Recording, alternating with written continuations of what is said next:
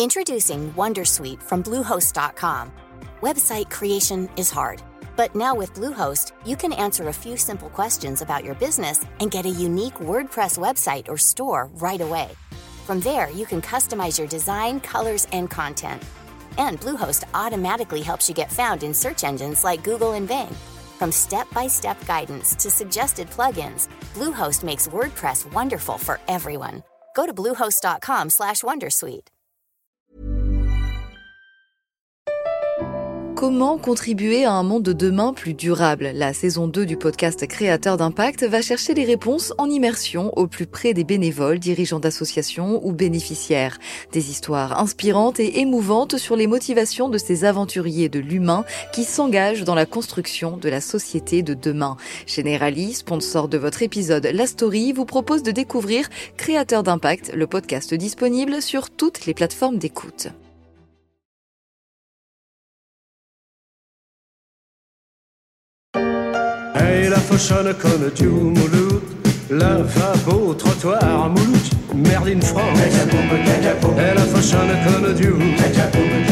C'était les années 80. Jacques Dutronc, tout de cuir vêtu, chantant devant un vieux bidet dans une décharge pour la télévision française dans cette archive de l'INA.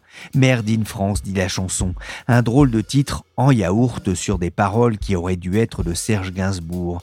Les années 80, c'est aussi et surtout le début de la désindustrialisation en France. En 10 ans, la part de l'emploi manufacturier va chuter de 22% à moins de 18% dans l'emploi total et cette part ne cessera de diminuer pour tomber à 12% en 2007. 40 ans après le Merde in France, il serait plutôt bon, enfin, d'entonner l'air du Made in France. Je comprends que l'on préfère le whisky made in Angleterre, mais j'ai une attirance pour le champagne made in France. Je suis Pierrick Fay, vous écoutez La Story, le podcast d'actualité des échos. Au cours de deux épisodes exceptionnels, on va s'interroger sur l'avenir du Made in France et sur les entreprises qui ont fait le choix de produire près de chez nous.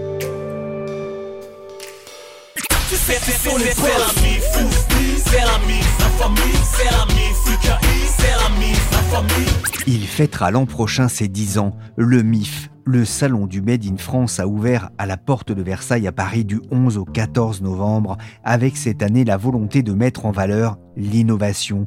En 2012, il n'y avait que 70 exposants. Ils seront plus de 800 cette année. Le Salon Made in France, j'en salue et en remercie les organisateurs, a pour but de faire euh, renaître cet esprit patriotique dans l'acte quotidien de la consommation. En 2012, le magazine L'Expansion s'était amusé à chercher sur le salon des produits français pour habiller Arnaud Montebourg, chantre alors du Made in France et de la relocalisation.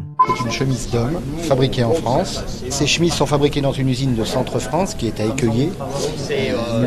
Nous, optimisons impérativement notre qualité grâce à une main-d'œuvre très qualifiée. Nous sommes 49 personnes.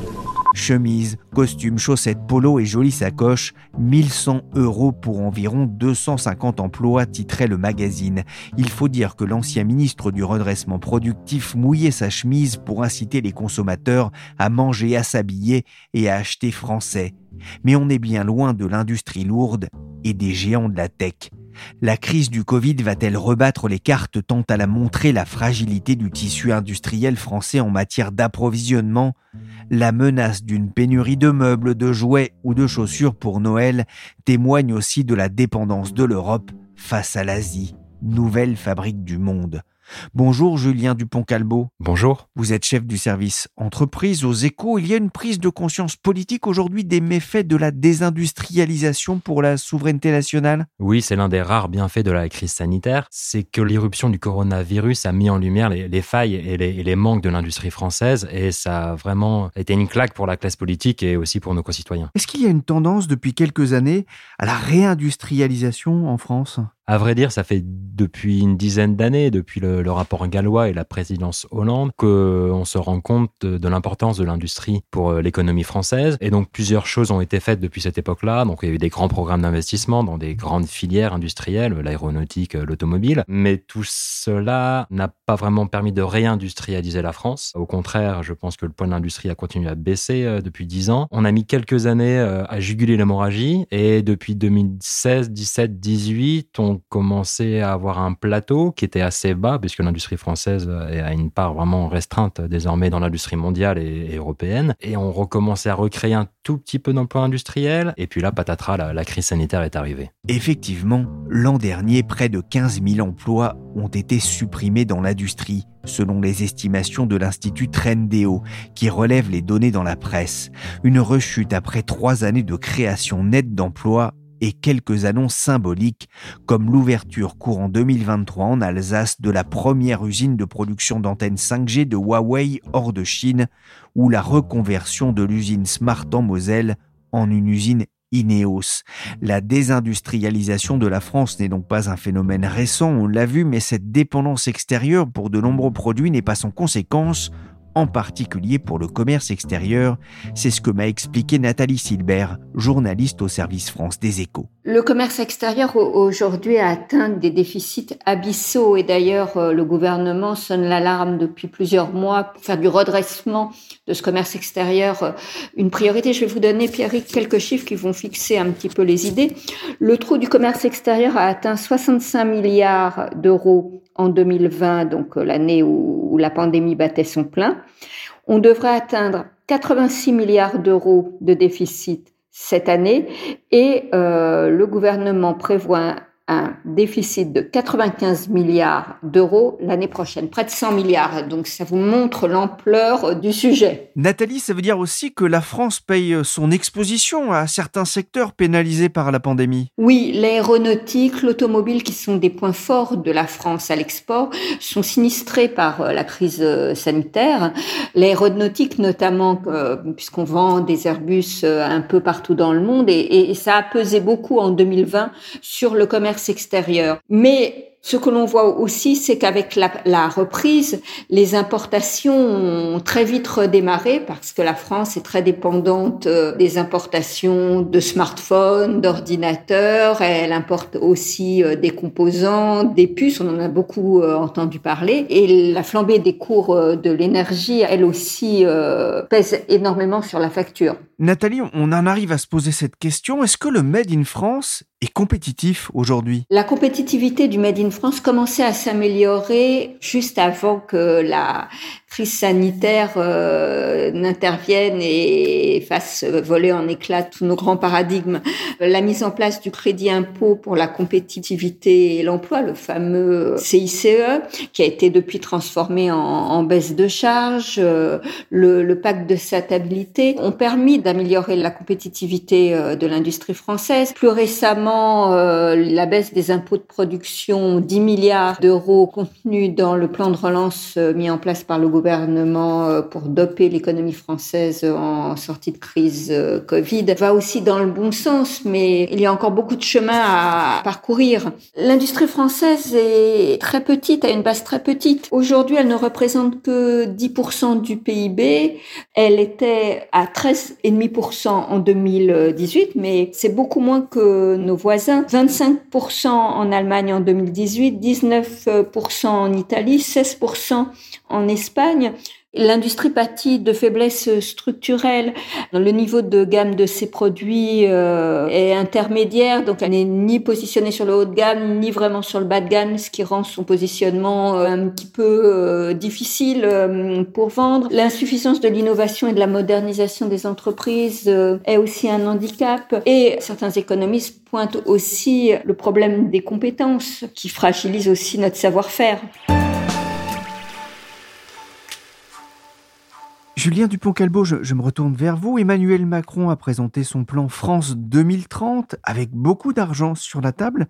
Quelles sont les ambitions de ce plan? Effectivement, c'est 30 milliards d'euros en 5 ans, c'est beaucoup. C'est même rare pour l'industrie française.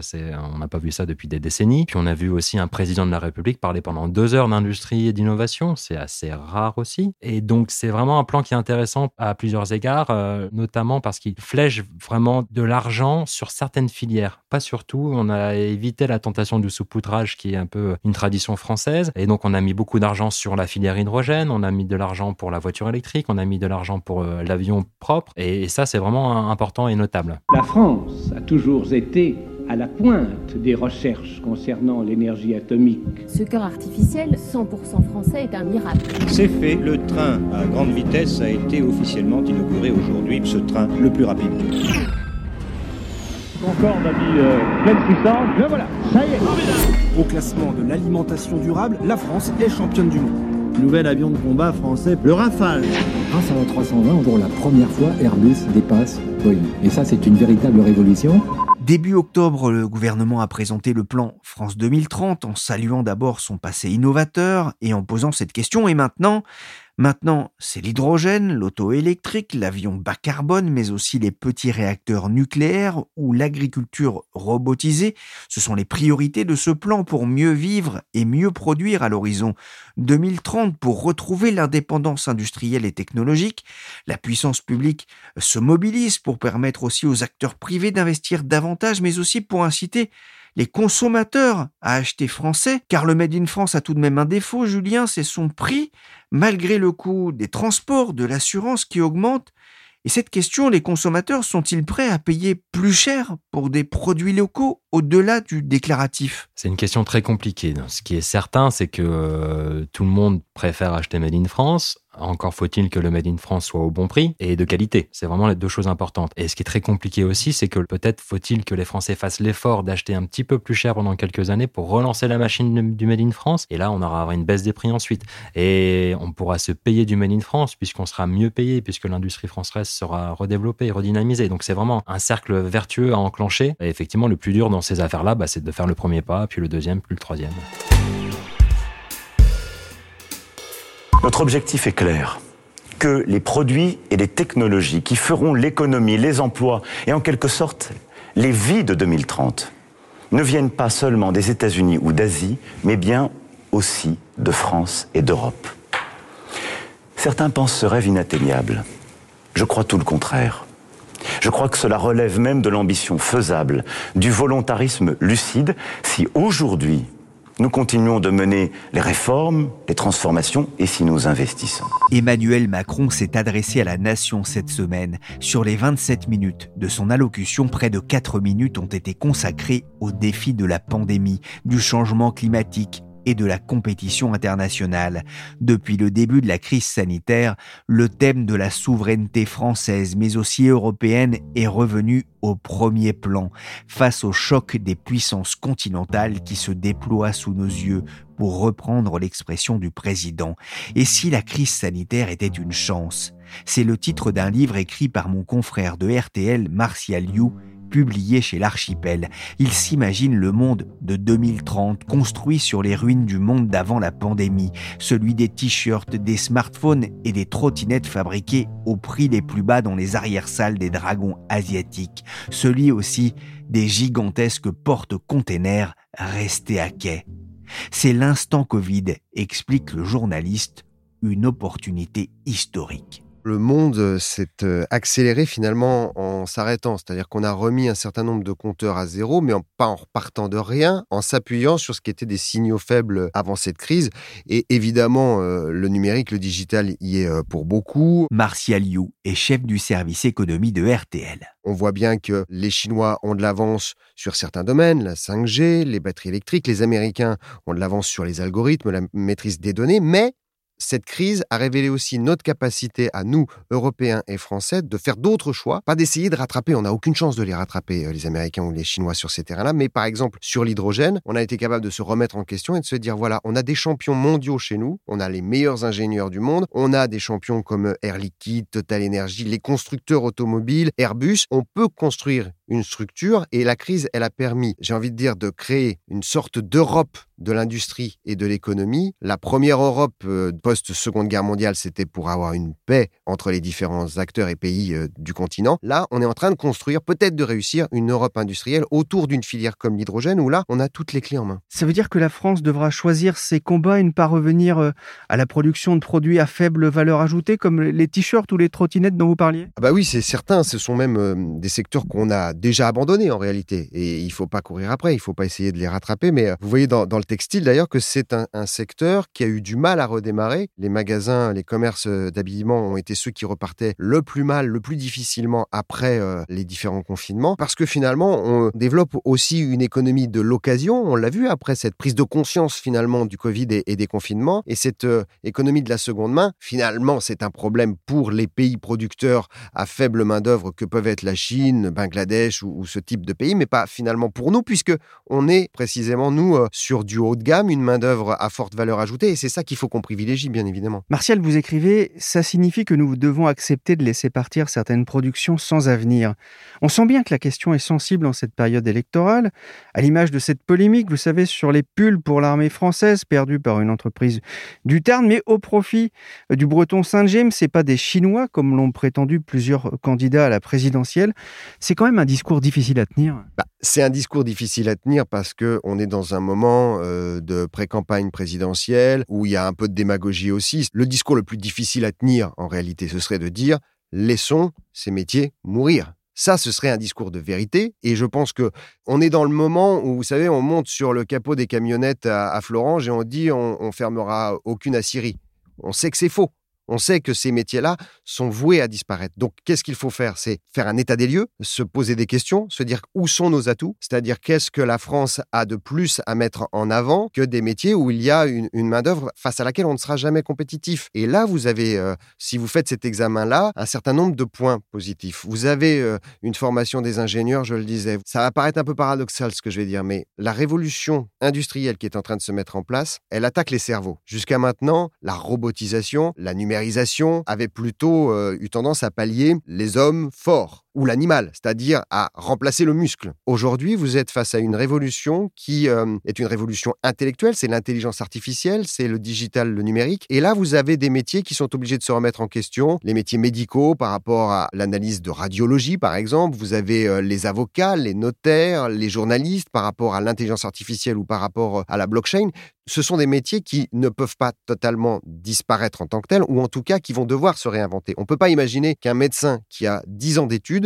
se retrouve au chômage du jour au lendemain. Non, il va devoir repenser son métier et recréer des nouveaux métiers. Et là, je pense vraiment que la France et l'Europe a une carte à jouer face à quelque chose qui est un petit peu plus industrialisé, un peu plus monolithique du côté américain ou du côté chinois. Oui, vous dites la France et l'Europe, vous faites bien de le préciser, parce que que peut la France seule, avec ses dizaines de milliards d'investissements, contre les centaines de milliards mis sur la table par la Chine ou les États-Unis? Ah, C'est sûr que si on compare, on prend juste Amazon qui investit plus de 20 milliards par an dans sa recherche et développement. Nous, on arrive, France plus Allemagne, avec 17 milliards pour l'hydrogène sur 10 ans. On a l'air un tout petit peu lilliputien. En réalité, de toute façon, la seule solution, elle est à l'échelle européenne. Ça ne veut pas dire qu'on perd ou qu'on gomme nos individualités ou notre créativité. Je pense qu'on est capable de détecter euh, en Europe que euh, la France va plutôt être euh, le pays de l'inventivité sur l'agroalimentaire, évidemment sur le luxe, mais on a des forces industrielles communes à l'Europe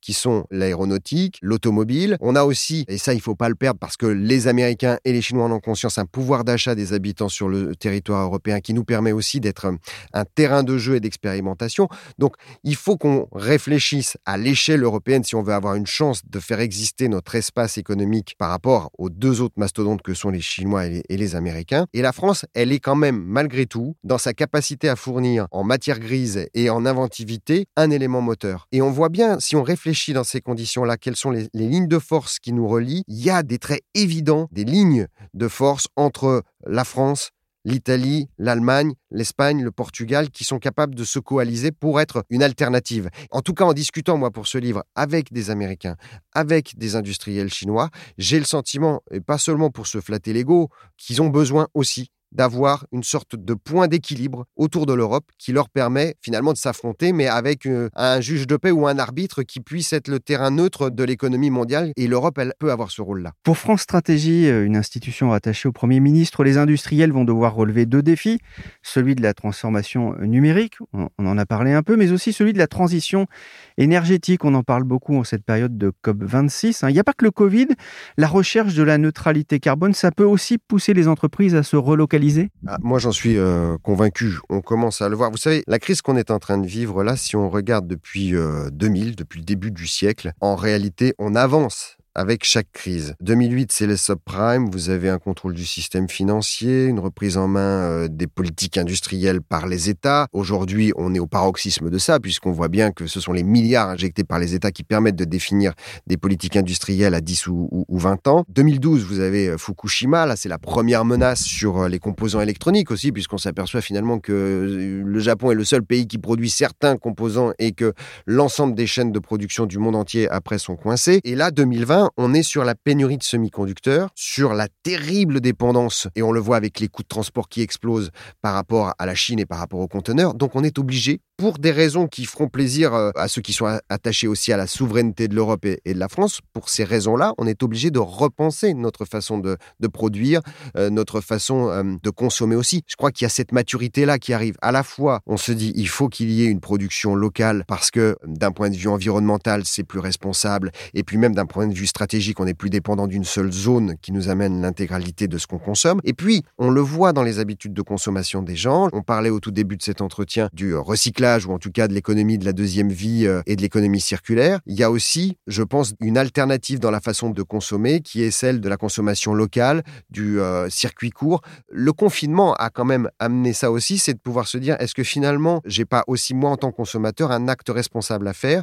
Et sans parler d'aller chercher obligatoirement du bio. D'ailleurs, on voit que ces derniers mois, la consommation et les ventes de bio ont tendance un tout petit peu à s'effriter, ce qui est une première. Mais pourquoi? Parce qu'il y a des arbitrages en disant je vais pas forcément chercher le bio, mais je vais faire travailler l'agriculteur du coin, je vais faire travailler le commerce de centre-ville, je vais essayer de redynamiser mon économie locale, mon écosystème, parce que c'est ce qui constitue aussi le savoir-vivre et le vivre ensemble. Et ça, ça a tellement manqué sur euh, la période de confinement et de Covid que on y a vu un intérêt, un enjeu pour son propre équilibre personnel. Mais est-ce que c'est durable? Alors ça, c'est la vraie question. C'est-à-dire qu'une fois le traumatisme passé, est-ce qu'on va revenir sur nos vieilles habitudes? Moi, je pense qu'il y a quand même un cran qu'on a enclenché une mécanique, en tout cas une réflexion. Euh, je discutais euh, cette semaine avec euh, Livermore, qui est une petite boîte de Cherbourg, qui a pour objectif de faire de la réparation de tout ce qui est appareil électroménager. Les repères café, comme on en connaît un peu partout en France, eux, ils en ont fait une entreprise. Et il me disait, c'est assez marrant parce que sur la période de confinement, le fondateur me disait, il y a des gens qui sont venus vers nous parce qu'ils n'avaient plus le choix. C'est-à-dire que le réparateur habituel était fermé, euh, Darty, Fnac et compagnie étaient des magasins fermés,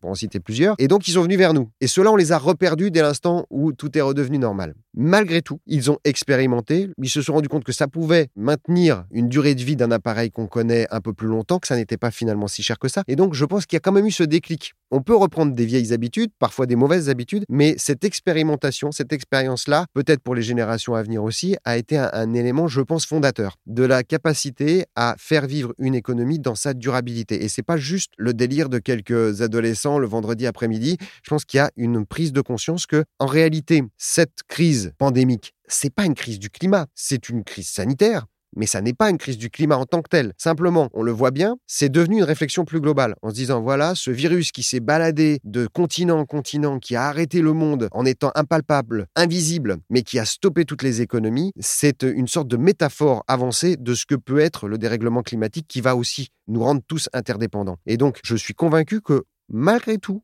on a réfléchi, peut-être sans s'en rendre compte, à ce que pourrait être l'avenir et que même si la COP26 a toutes les chances d'être déceptive comme à chaque fois, l'horizon que ça dessine, les 2030 ou 2050, deviennent quelque chose de très concret à la faveur de ce qu'on a vécu pendant 18 mois. Merci Martial You, auteur de Et si la crise sanitaire était une chance aux éditions L'Archipel.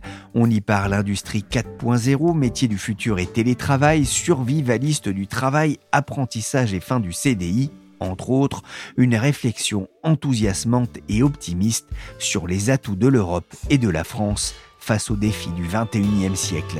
Merci aussi à Nathalie Silbert du service France des Échos et à Julien Dupont-Calbo, chef du service entreprise, pour cet aperçu des défis du Made in France. Lundi, je vous propose de revenir sur ce thème pour écouter des chefs d'entreprise qui ont fait le choix de produire ou d'assembler en France et il paraît que les consommateurs sont devenus plus sensibles à l'argument.